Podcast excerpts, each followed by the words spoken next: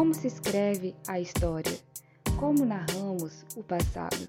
Como as diferentes sociedades, grupos sociais e épocas vivenciam a história?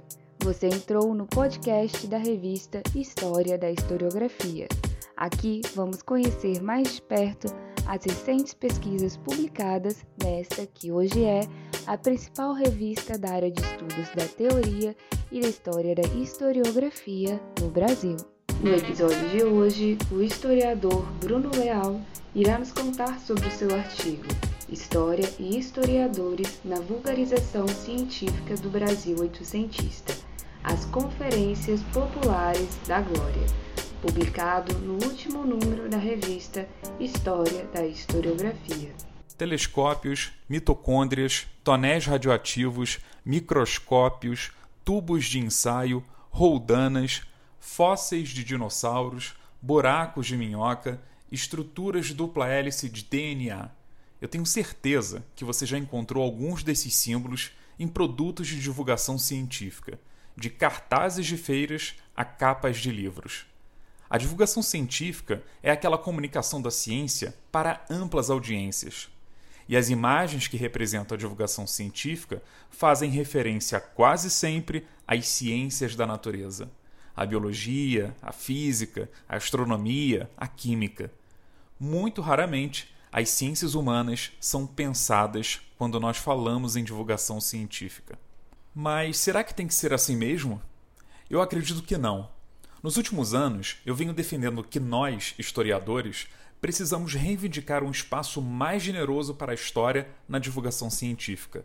Temos muito a aprender e também a acrescentar com esse campo repleto de boas práticas de aproximação entre ciência e sociedade. Eu trabalho com divulgação científica em história desde 2008, quando eu lancei um portal chamado Café História, que talvez você conheça de pesquisas na internet e das redes sociais. Eu tenho usado o Café História como um grande laboratório para se pensar modelos e estratégias de história pública e, de uma forma geral, de comunicação pública da história. Mas, para além do Café História, eu também pesquiso a história da divulgação científica, ou da vulgarização científica, como era mais conhecida a atividade nos seus primórdios, no século XIX.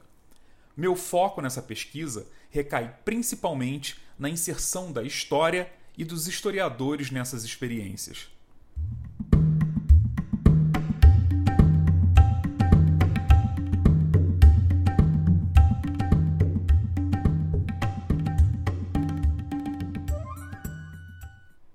Em dezembro de 2021, a História da Historiografia publicou um produto dessa minha pesquisa, o artigo História e Historiadores na Vulgarização Científica do Brasil Oitocentista, as Conferências Populares da Glória. Meu principal objetivo nesse trabalho foi compreender que lugar a história e os historiadores ocuparam nas Conferências Populares da Glória, considerada pela literatura especializada como um marco da vulgarização científica no Brasil oitocentista.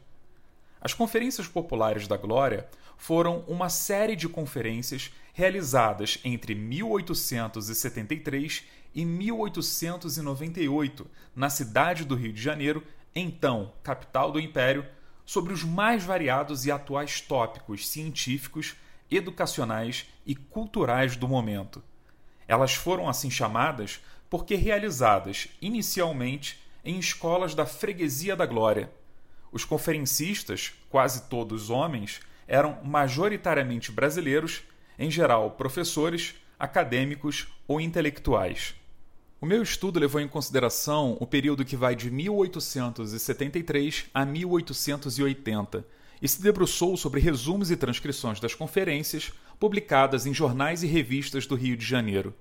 O meu trabalho mostra que um dos mais importantes eventos de vulgarização científica no Brasil do século XIX reservou um lugar expressivo para temas históricos, bem diferente, como vimos, do que acontece hoje em boa parte dos projetos de divulgação científica.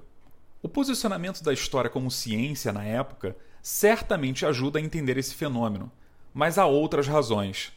Por exemplo, as fronteiras das disciplinas eram muito mais porosas do que hoje.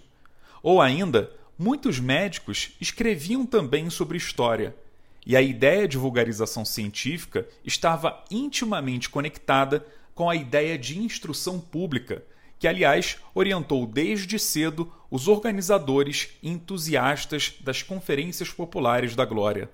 Outro dado importante advindo das minhas análises é que os historiadores e a história aí representados estavam alinhados com as perspectivas históricas predominantes no Instituto Histórico Geográfico Brasileiro, o IHGB. Isso é, eles popularizavam ou pretendiam popularizar uma história nacionalista marcada pela ideia de exemplo, de biografia e extremamente eurocêntrica. Embora os idealizadores do evento tenham pensado em produzir conferências populares, esse objetivo não foi lá muito bem alcançado. Por diversos motivos, as classes populares não tinham acesso a essas palestras e conferências. Fosse porque eram realizadas em espaços elitizados, porque eram realizadas em horários incompatíveis com trabalhadores, ou porque simplesmente ainda não existia uma cultura historiográfica e científica que mobilizasse os brasileiros em torno de eventos dessa natureza. Mas, seja como for, as conferências populares da Glória tentaram e foram um marco da vulgarização científica no Brasil do século XIX. Talvez recuperar essa experiência nos ajude a encontrar aquele lugar mais central para a história na divulgação científica que nós fazemos hoje. E você, concorda? Discorda? Acesse o artigo, dá uma lida e vem conversar comigo. Esse foi mais um episódio do podcast História da Historiografia, uma iniciativa da revista História da Historiografia e do portal de Humanidades HH Magazine. Locução: Dilda Andreata Sesquim, mestranda pelo Programa de Pós-Graduação em História da Universidade Federal de Ouro Preto. Coordenação de João O'Hara, professor da Universidade Federal do Rio de Janeiro. E colaboração de Helena Paulo de Almeida, doutoranda do Programa de Pós-Graduação em História da Universidade Federal de Ouro Preto. A vinheta é de Luciano Rosa. Acompanhe os próximos episódios pelo nosso perfil e redes sociais. Até a próxima!